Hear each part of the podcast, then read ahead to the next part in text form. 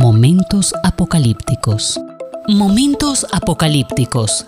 Hay mitos, hay mitos, verdades y señales que generan varios interrogantes. Y si tal vez... Bueno, ¿qué más da? Ellos serán analizados en, Momentos, apocalípticos.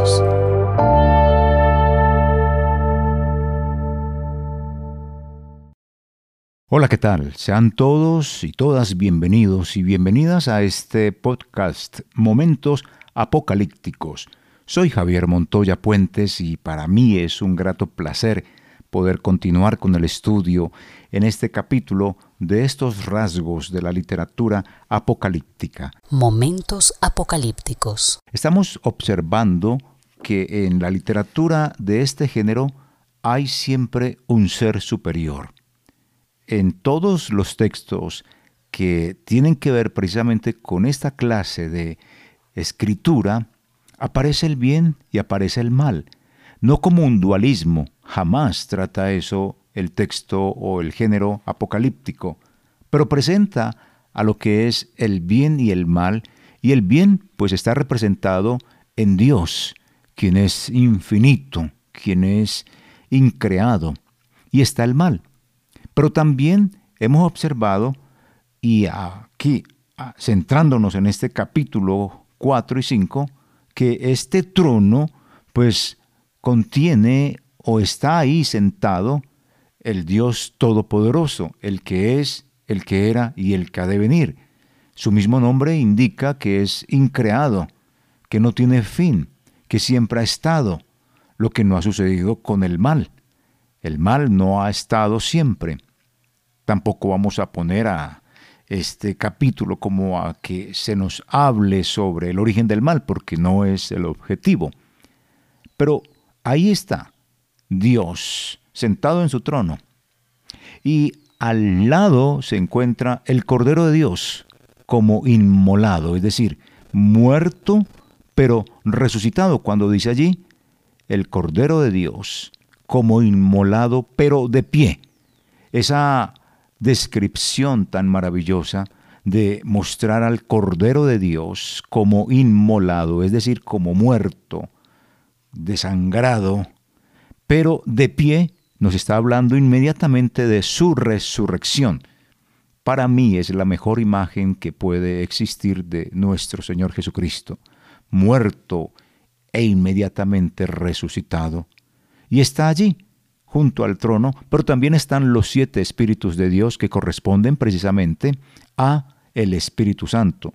Recordemos que en el libro de Apocalipsis al Espíritu de Dios o al Espíritu Santo se le llama precisamente así, los siete espíritus de Dios que están delante del trono de Dios y que ha sido o va a ser enviado a todos los seres humanos como promesa de parte de Dios que se relata en los evangelios y se cumple precisamente cuando en el libro de los hechos los que estaban allí en el aposento alto reciben el poder de lo alto. A partir de ahí el Espíritu Santo llega a todos los hombres y a todas las mujeres que decidimos andar en sincronización con lo que dice la palabra de Dios.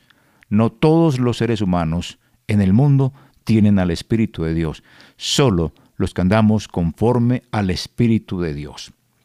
Así que en este rasgo de la literatura apocalíptica observamos que está Dios, y Dios está por encima de todas las cosas, del bien y del mal. Es Dios. Eso hace parte del rasgo de la literatura apocalíptica, y ya lo hemos descrito en los capítulos anteriores, todo lo que es su soberanía, su gobernabilidad. Todo eso ya lo hemos visto, y por eso en esta ocasión vamos a tratar de mirar algo que tiene que ver precisamente con lo que es este capítulo 4 y 5, aunque no lo voy a abordar exactamente en profundidad en este caso, sino mucho más adelante, hay también en este capítulo 4 y 5, aparte del trono de Dios, del Cordero de Dios como inmolado, pero de pie, y los siete espíritus de Dios delante del trono de Dios, aparte de esto, que muestra su gobernabilidad. Momentos apocalípticos. Hay otro aspecto muy importante y es que el capítulo 4 y 5 debe de leerse como un tomo completo, es decir, como una historia completa. No lo podemos separar. Capítulo 4 distinto al capítulo 5, no. Es una idea completa, una narración dramática de una manera que nos mete en algo que es el culto celestial. Una hermosa liturgia que se está dando en el cielo, que debería de ser nuestro culto en la tierra, réplica exacta de lo que aquí se está presentando.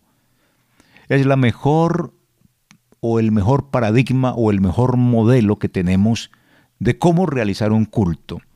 Es eso, en el capítulo 4 y 5, lo que más adelante estaremos tratando de ver, porque ahorita lo que uno pudiera decir de estos capítulos, antes de entrar en materia con lo que quiero hablar hoy de este otro rasgo de la literatura apocalíptica descrito en estos dos capítulos 4 y 5, y abarca también el 6, es que aquí hay una mm, descripción del culto en el cielo. Aquí vemos cómo el mundo es donde impera el impío donde dominan los idólatras, donde lo que es la opresión tiene su protagonismo. El cielo, en cambio, el lugar donde está Dios, es el mundo trascendente. Es el lugar y el sitio de Dios dentro de nuestra historia. Entonces, mire lo hermoso de todo esto y es que el cielo es descrito como allá arriba, pero desde allá, incluso desde ese lugar que no sabemos con exactitud en qué parte del cielo está, Él, el Dios Todopoderoso, en su trono, pues penetra nuestra historia, entra al mundo de todos nosotros con los sellos, con los siete sellos, como lo veremos más adelante. Pero ese lugar como se describe aquí en Juan, que él sube a ese lugar. Una voz le dijo, ven, sube, y de inmediato, de inmediato estaba en el cielo. Eso es lo que observamos aquí, que él empieza a describir como el mundo de los santos, el mundo de los que no son opresores o idólatras, el mundo de el culto celestial que tendremos por eternidades cuando estemos con Él. Así que el cielo es precisamente ese lugar de todos los santos, de todos los que aquí en la tierra sufren opresión, persecución por ser fiel al Señor Jesús, no por ser pobre ni por tener dinero, sino por ser fiel al Señor Jesús y que eso le ha costado incluso la vida. Ahora, no siempre tiene que costarnos la vida, pero que hemos sido fieles y hemos tomado nuestra cruz para este trasegar en este caminar de esperanza hacia el cielo y hemos pasado bien. Hemos pasado la calidad o la prueba de parte de Dios frente a las diferentes circunstancias que se nos presentan cuando en el trabajo se nos dice que si usted no cuida la cucharita puede ser un desempleado más de esta nación.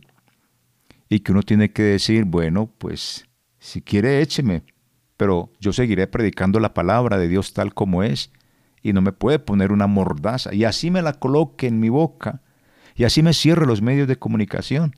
En mi corazón no va a cambiar esto y que tenemos que sufrir y usted puede sufrir porque en su casa le cierran las oportunidades por ser un cristiano evangélico, un fiel seguidor al Señor. Bueno, su lugar aquí en la tierra, que está siendo dominado por aquellos que le quieren oprimir y quitarle la fe, su lugar desde ya está en el cielo. Así que no se vaya a desanimar.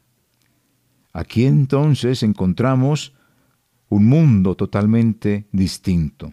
Aquí está el cielo, donde se hace una liturgia que es la que viviremos en la eternidad.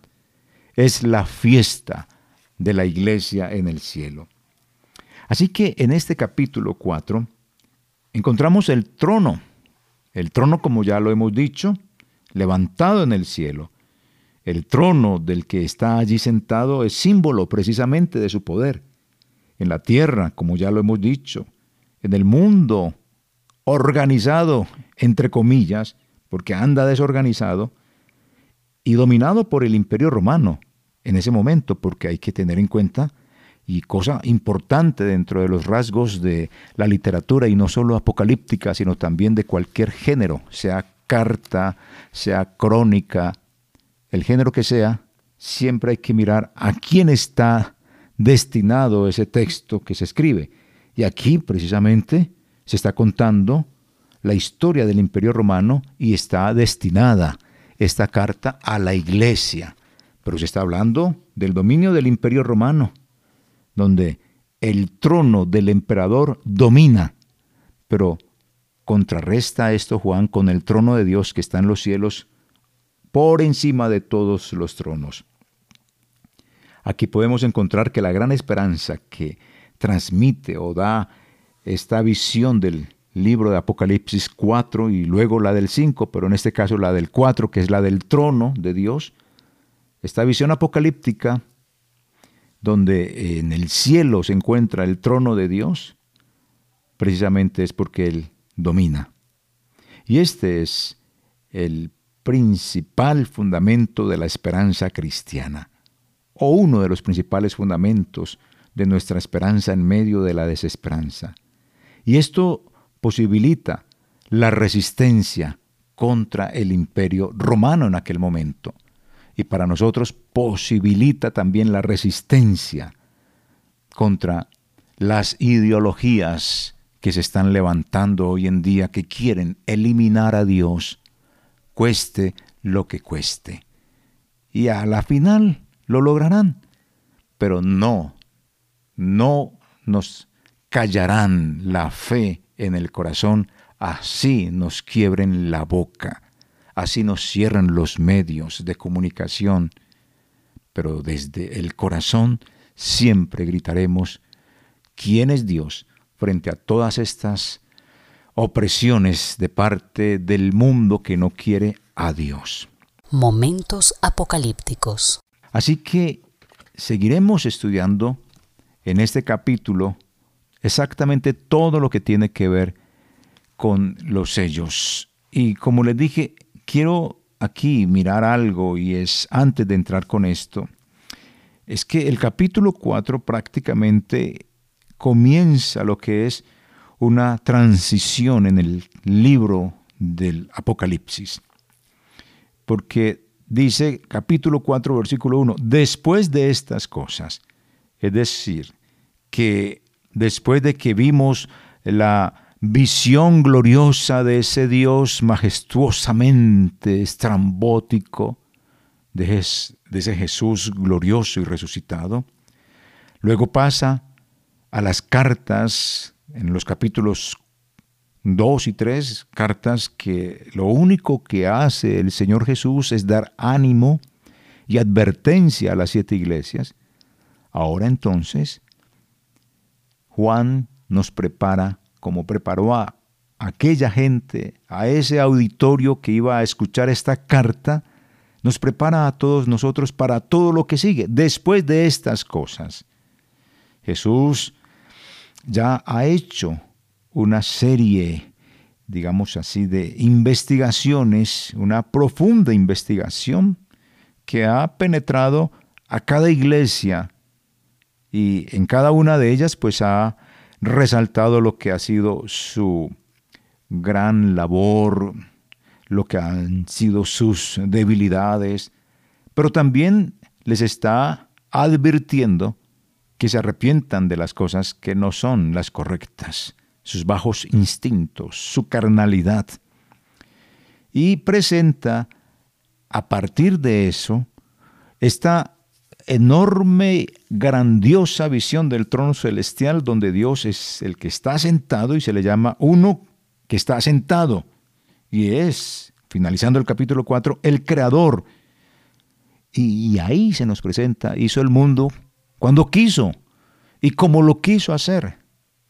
Independiente de todo lo que nos digan las leyes de los seres humanos científicos que no escatiman en echar infinidad de argumentos contra esta parte de la escritura, negando que sea Dios el creador.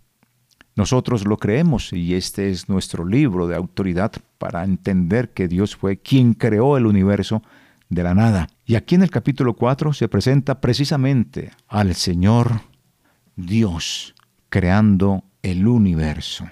Momentos apocalípticos. Es importante tener presente todo esto en cuanto a, a quién es el que está aquí sentado es el creador del universo, Dios. Aquí en los capítulos 4 y 5, pues ya en el 5 termina precisamente con el Cordero. El Cordero que está como inmolado, pero de pie, y precisamente es eso de ser el Cordero que está muerto, pero resucitado. Y como les dije que es una historia completa, los capítulos 4 y 5 se debe de leer completo y seguido para poder entender que aquí lo que se está mostrando, o de parte de Juan se quiere mostrar, es al Creador y al Salvador. Y ambos comparten la gloria. Ambos reciben lo que es la adoración, la liturgia que está allí en el cielo. Y tiene precisamente toda la autoridad sobre la historia, tanto el que está sentado, que tiene en sus manos los rollos, como el Cordero de Dios, que va a abrir los rollos. Así que, como dije ahorita, estos dos capítulos se deben de leer juntos, cuatro y cinco, son un solo tomo. ¿Por qué? Porque ya en el estudio uno encuentra que las palabras, los conceptos, y las situaciones se repiten en ambos capítulos. Les voy a poner un ejemplo. En ambos capítulos, tanto 4 como 5, aparece el trono. En ambos capítulos 4 y 5 aparecen los seres vivientes que alaban a Dios, pero también alaban al Cordero. En ambos capítulos aparecen los ancianos alabando a Dios, pero también al Cordero. En ambos capítulos aparece los siete espíritus de Dios, tanto en el 4 como en el 5. Tanto en los dos capítulos aparecen los cantos de alabanza dirigidos a Dios como al Cordero. De esta manera, lo que nos quiere mostrar Juan es que lo que uno recibe también lo merece el otro. Lo que recibe merecidamente porque es digno de todo esto, ¿quién es Dios?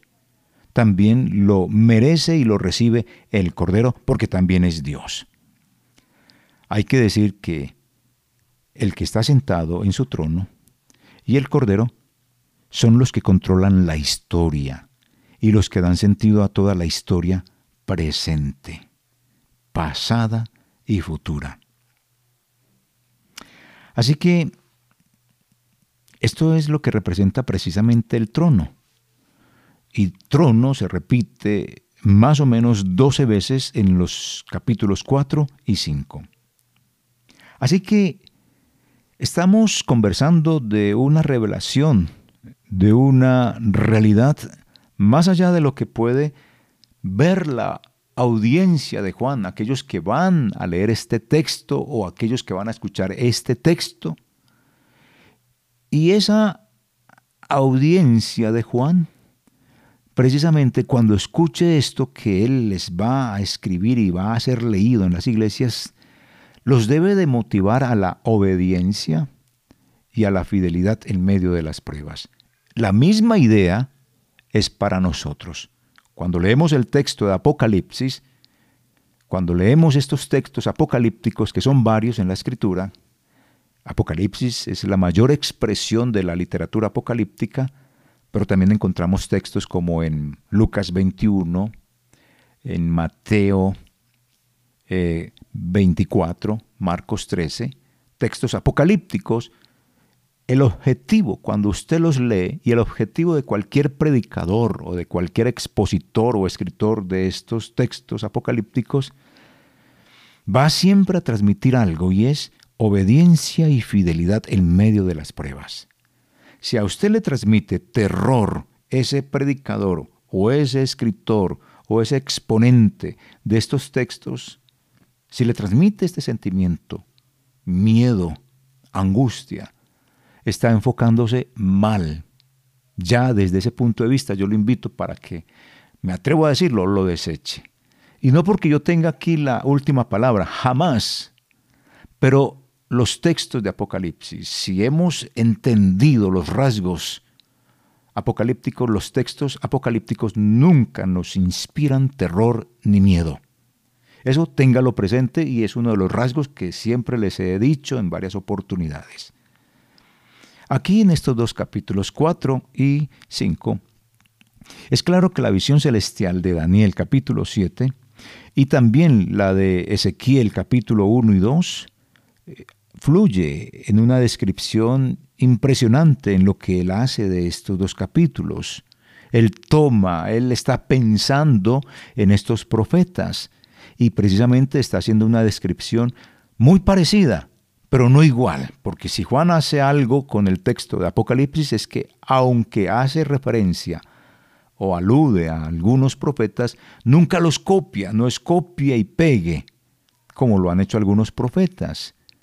Él sencillamente hace alusión a estos profetas, Daniel 7 y Ezequiel capítulo 1 y 2. En estos dos capítulos de Apocalipsis 4 y 5 se ve reflejado completamente esa idea de estos profetas en lo que acaba de escribir Juan en los capítulos 4 y 5 de Apocalipsis, los cuales yo invito que usted los lea en el momento que quiera para que tenga precisión sobre lo que estamos hablando.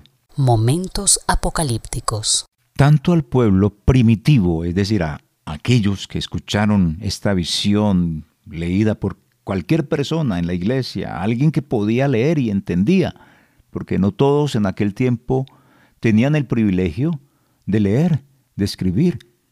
Eran más analfabetas, eran muchos más los que no sabían leer y escribir, y los pocos que lo sabían hacer eran eso, pocos. Este tiempo en el que vivimos quizá es un gran tiempo de privilegio el poder acercarnos a los textos porque sabemos leer, por lo menos sabemos nuestro idioma nativo, leer, escribir. Ellos no, era muy difícil. Y tenemos la Biblia en diferentes eh, materiales y la tecnología de hoy nos permite pues tenerla ya en el celular. Ya uno no dice abra su Biblia, sino encienda su celular para que encienda su Biblia.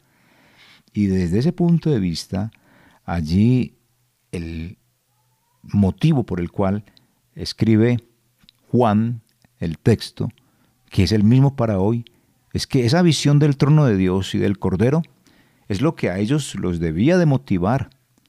Y un pueblo que estaba oprimido por el imperio los debía de motivar para reconocer a Dios y al Cordero, que son los que dan el sentido a toda la historia y que no va a escapar nada a ellos.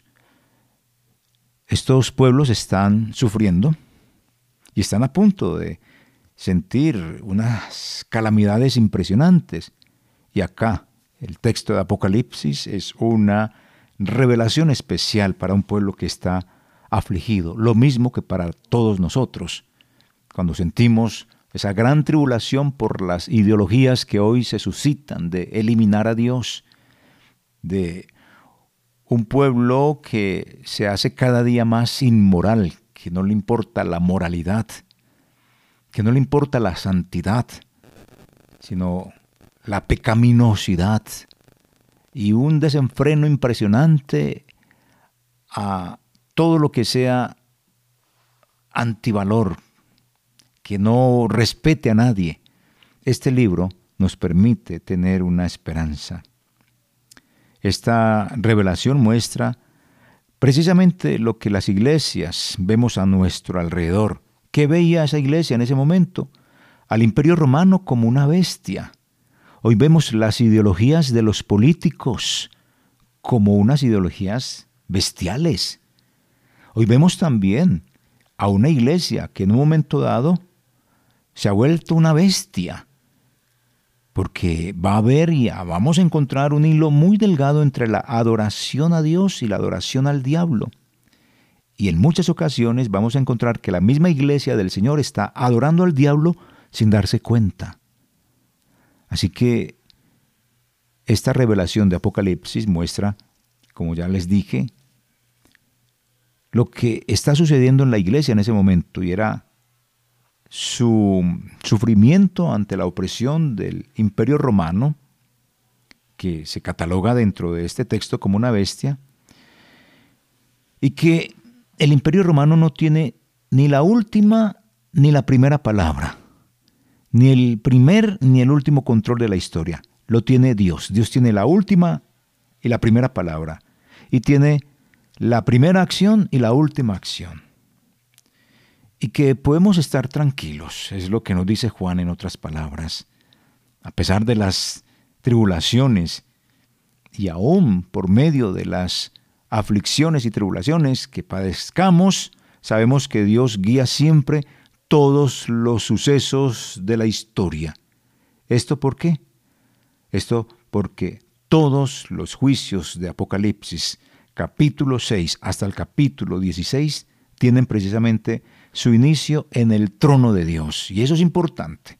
Tanto el juicio de los sellos como el juicio de las trompetas, como el juicio de las copas, todo tiene precisamente su inicio en este trono. Por eso este trono inspira tranquilidad. La adoración a Dios y al Cordero muestra la posición de la iglesia, la posición de, victoria, y celebra precisamente eso al Dios y al Cordero. Y esa celebración que se ve allí en los cielos es la que nosotros todos los cristianos debemos de llevar a nuestro culto y debemos de llevar a la tierra, porque Él nos ha hecho un reino de sacerdotes para servir a Dios, como lo dice Apocalipsis 5.11. Aquí encontramos a Dios, el Creador, como ya lo hemos dicho en algunas ocasiones y tuvimos un largo estudio sobre esto. Y es que los seres vivientes en la visión de Juan desde el capítulo 4 y 5 y mucho más adelante, tiene unos antecedentes bíblicos en las visiones de Isaías 6 y de Ezequiel 1, y quien quiera ir y mirar allí esta historia lo puede hacer. Y no es posible dar sentido a la simbología de Juan con las descripciones de los seres vivientes, león, becerro, cara humana y águila, porque así las describe, no tenemos un, un, significado profundo de esto. Y esto hay que tenerlo en cuenta dentro de los rasgos de la literatura apocalíptica. No nos podemos centrar en detalles perdiendo la idea general. Por ejemplo, usted observa, tome una panorámica de su ciudad, desde un lugar bien alto. Tome esa panorámica. ¿Qué observa en toda esa panorámica? Hay un sol, hay una luna, hay una nubosidad, hay un cielo despejado, se ven infinidad de vehículos, personas, se ven edificios, ventanas, una panorámica de una ciudad. Es eso si usted va a adentrar, a entrar en esos detalles de cuál es la persona que está en tal calle, en tal esquina, con qué vestido, con qué zapatos, qué aretes, pues ya se vuelve un trabajo muy dispendioso y quizá pierda el sentido de la panorámica para concentrarse solamente en una figura. Es como la cámara abierta en cine o en televisión o en la preparación de un documental que muestra una ciudad grande y nos está mostrando es, va a suceder algo en esta ciudad. Pero ya luego va enfocándose en una calle, luego en una puerta que se abre, luego en esa puerta que se abre entra a una habitación y en esa habitación se encuentra una descripción del salón, de ese lugar y luego se centra en unas palabras o en unas acciones o en unos detalles de un rostro de una persona y ya eso ya nos muestra cosas más particulares. Si uno coge el libro de Apocalipsis y como le dije, no es posible dar sentido a la simbología de Juan con las descripciones de los seres vivientes como león, becerro, cara humana y águila, y empezar a decir, es que este ser celestial que tiene cara de león significa esto, es que este ser celestial o este ser viviente que tiene cara de becerro, de becerro y esta cara de humano y esta cara de águila, esto significa esto y esto y esto. Esto es perdernos el sentido de lo que Juan nos quiere mostrar. Si hay algo que usted tiene que hacer en la literatura apocalíptica es no entrar en esos detalles minuciosos, porque se pierde del sentido general. Así que eso téngalo presente. Y aquí pues vemos eh, de nuevo su acción. Es lo que más se destaca cuando se nos presenta este Dios creador, se nos destaca aquí dentro de esa panorámica grande en el capítulo 4 y 5, que día y noche, sin cesar, alaban a Dios con cántico mm, que dice, Santo, Santo, Santo. Y esto es impresionante, porque estos seres celestiales no toman aire, nosotros tomamos aire para hablar, para pronunciar cada palabra tomamos aire sin darnos cuenta o dándonos cuenta, pero estos seres celestiales, la terminología que utiliza Juan para describir esto es lo que nos muestra realmente que estos seres hablan sin tomar aliento, no respiran y hablan y hablan y hablan y dicen constantemente santo, santo, santo. Y eso hace parte de una descripción panorámica. Y, y esa panorámica muestra que hay un culto día y noche no dejan de alabar. Es decir, no dejan de decir, de hablarle a Dios santo, santo, santo. Y recuerde que también lo dijimos en algún capítulo, que santo, santo, santo no quiere decir Dios tres veces santo, Dios Padre, Dios Hijo y Dios Espíritu Santo, no, es un superlativo para decir santísimo, muy, muy, muy santo. Es la forma hebraica para mm, pronunciar precisamente el superlativo. Además, los ancianos también cantan, allí cantan al Señor glorificado como Dios el Creador. Este es el Dios el Creador. También encontramos ese mar transparente, mar transparente de cristal. Y es en el capítulo 4, versículo 6. Y se puede decir que se ha determinado como parte de la antigua creación el mar de cristal es algo nuevo y viene de la antigua creación que representa todo lo que se opone a Dios. Recordemos que Dios creó en el principio los cielos y la tierra. Y para los judíos, el mar representa lo oscuro, lo tenebroso, donde no hay vida. Y ese mar donde cayó Jonás en las profundidades del mar o donde fue tirado, pues representa eso precisamente, ya no tener más comunión con Dios. Pues bien, ese mar que es oscuridad y que representaba eso a los judíos teológicamente, no comunicación con Dios, pues ahora aparece aquí un mar, un mar como de cristal, un mar transparente como de cristal, porque el anterior se opone a Dios. Y, y, se argumenta que en la creación Dios trajo orden de unas aguas que estaban sin orden y vacías, Génesis capítulo 1 y 2.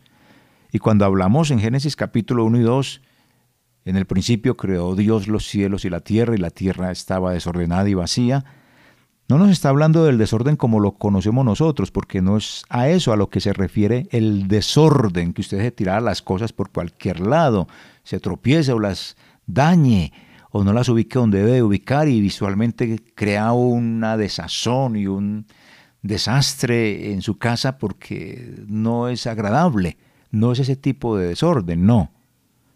Cuando se habla allí de que Dios trajo orden de esas aguas, que estaban sin orden y vacías, es precisamente lo que se está hablando de, de que Dios ubica las cosas, porque el cielo se unía con la tierra, con el agua arriba y abajo, todo se unía y Él lo que va a hacer es ubicar En los cielos, precisamente aguas que están para lluvia en un momento dado, pero las aguas en la tierra que van a producir vida. Y hay una ubicación de estos elementos, no es un desorden, no.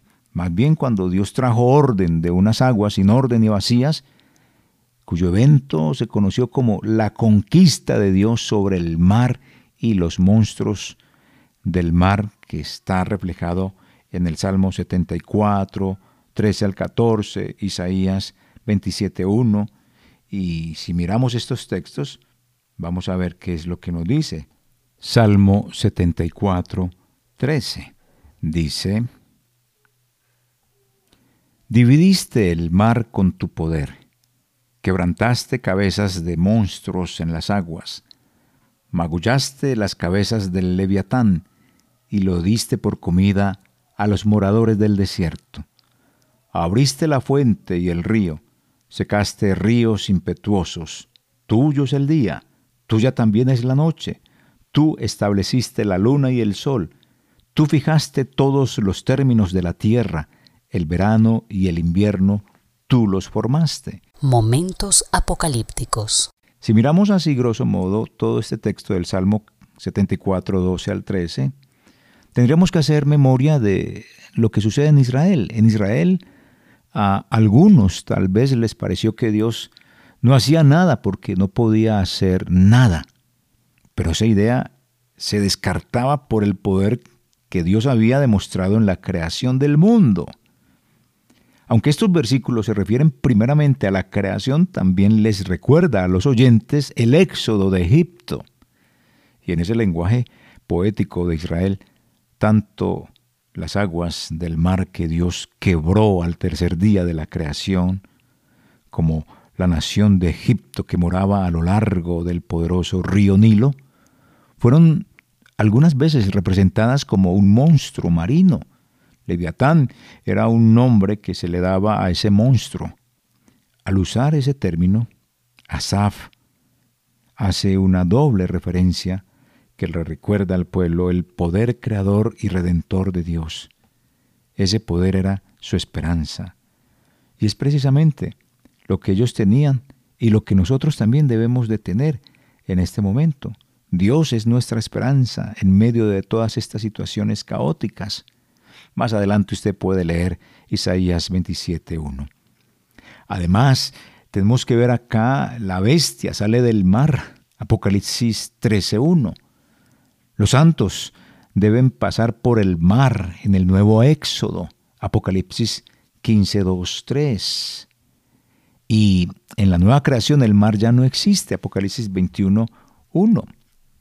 Miremos estos textos y tengamos acá presente que estamos hablando precisamente del mar nuevo, el mar como el lugar donde está el mal, donde está el leviatán, donde está el monstruo marino, que era mirado así por parte de los israelitas. Y ahora entonces encontramos que del mar sale la bestia, Apocalipsis 13.1. Miremos lo que nos dice este texto. Apocalipsis 13.1, me paré sobre la arena del mar y vi subir del mar una bestia que tenía siete cabezas y diez cuernos, y en sus cuernos diez diademas, y sobre sus cabezas un hombre blasfemo. la bestia que vi era semejante a un, a un leopardo, y sus pies como de oso, y su boca como boca de león. Y el dragón le dio su poder y su trono y grande autoridad. Eso lo encontramos aquí en este texto de Apocalipsis, capítulo 13, versículo 1, que sale del mar. Ahora, los santos debemos pasar por el mar en el nuevo éxodo, en el nuevo caminar, Apocalipsis 15, Apocalipsis 15, versículos 1 y 2 dice, vi en el cielo otra señal grande y admirable, siete ángeles que tenían las siete plagas postreras, porque en ellas se consumaba la ira de Dios. Vi también como un mar de vidrio mezclado con fuego, y a los que habían alcanzado la victoria sobre la bestia, y su imagen, y su marca, y el número de su nombre, en pie sobre el mar de vidrio, con las arpas de Dios. Y cantaban el cántico de Moisés, siervo de Dios, y el cántico del Cordero, diciendo, grandes y maravillosas son tus obras. Es bonito. Ahí estamos todos reflejados en el pasar de este éxodo, en el cruzar de este mar, que es precisamente lo que nos está mostrando acá. Debemos todos pasar por el nuevo éxodo. Y finaliza esta cuestión de la creación del mar. El mar viejo ya no existe, existe un nuevo mar como mar de cristal en Apocalipsis, Apocalipsis 21.1. ¿Qué nos dice? Apocalipsis 21.1. Vi un cielo nuevo y una tierra nueva, porque el primer cielo y la primera tierra pasaron y el mar ya no existía más. Es lo que Dios hace. Esa es la creación de nuestro Dios. Así que, estimados amigos, qué bueno conocer todo esto y hace parte de todo este estudio de la literatura apocalíptica. Y voy a dejar a manera de introducción algo sobre los rollos, que es lo que hablaremos en el siguiente capítulo, Dios mediante los libros o los rollos, aquí en Apocalipsis capítulo 5 y Apocalipsis capítulo 10. Y es que los libros o los rollos en Apocalipsis, tanto en este capítulo 5 y se va a ver en el capítulo 6 en adelante y en el capítulo 10, representan un problema de interpretación y muy fuerte. Y muchos comentaristas tienen muchas ideas sobre esto. Su significado, y dice cada comentarista su particularidad sobre el asunto. También hay que mirar si el libro o el rollo o los rollos del capítulo 5 y del capítulo 10, si son dos libros distintos o dos rollos distintos, si son los mismos rollos o los mismos libros o el mismo rollo o el mismo libro, que precisamente va a seguir abriéndose en varios capítulos de esta literatura apocalíptica. Así que en el siguiente capítulo trataremos de, de mirar con detalle estos dos libros precisamente para ilustrar cómo acercarnos a un problema interpretativo y hacerlo lo mejor posible, para, teniendo en cuenta aquí algo, y es algunas pautas que tienen que ver con la literatura apocalíptica, algunas reglas importantes, algo que debe tener usted para interpretar los sellos o los libros en Apocalipsis es lo siguiente, y esto lo debemos de hacer casi que con todos los textos bíblicos. Primero, ¿cuáles son los pasos que debemos de tener para una correcta interpretación? Y en este caso, de los sellos o los libros, y llamémoslo los sellos, que es más conocido así, los sellos del Apocalipsis. ¿Qué es lo que debemos de tener en cuenta para poder tener una correcta interpretación de estos sellos? ¿Qué dice ese texto o qué dicen esos sellos? ¿Qué significado tuvo ese texto o lo que dicen para esos primeros lectores? ¿Qué principio o pauta enseña ese principio y esa pauta tanto para ellos como para nosotros y para los que vienen? Eso es, siempre va a existir ese principio. ¿Qué significado tiene ese texto en mi entorno, en mi vida? ¿Cierto? En mi lugar donde estoy, si soy religioso, si soy secular, si estoy eh, trabajando, ¿qué significado tiene ese texto en mi entorno. Momentos apocalípticos. Lo otro es qué debo hacer, pensar, decir, explicar sobre esto. Otro aspecto es cómo aplico el texto, ese texto, a mi vida, a la iglesia, al mundo en general. Eso es importante, usar estas preguntas. ¿Qué dice el texto? ¿Qué significó para los primeros lectores? ¿Qué principio enseña? ¿Qué significado tiene el texto en mi entorno? ¿Qué debo hacer?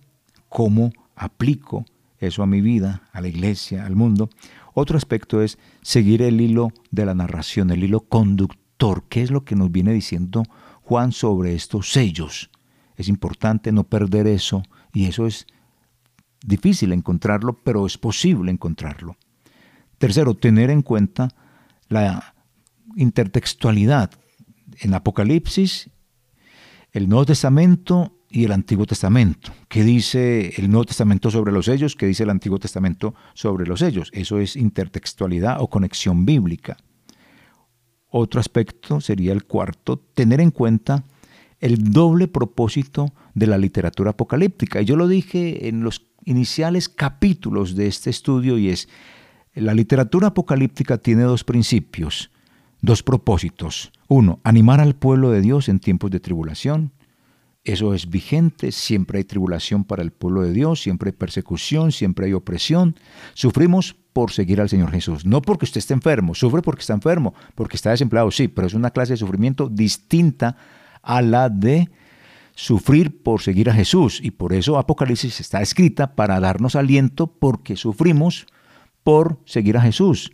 Tenemos opresión. Entonces, tener en cuenta este propósito de la literatura apocalíptica es importante. Uno, animar al pueblo, animarnos a todos a seguir en tiempos fieles al Señor en medio de la tribulación. Y dos, enseñar al pueblo de Dios cómo vivir mientras esperamos la intervención de Dios, cuando Él venga desde su trono, venga en Jesús a tomar este mundo.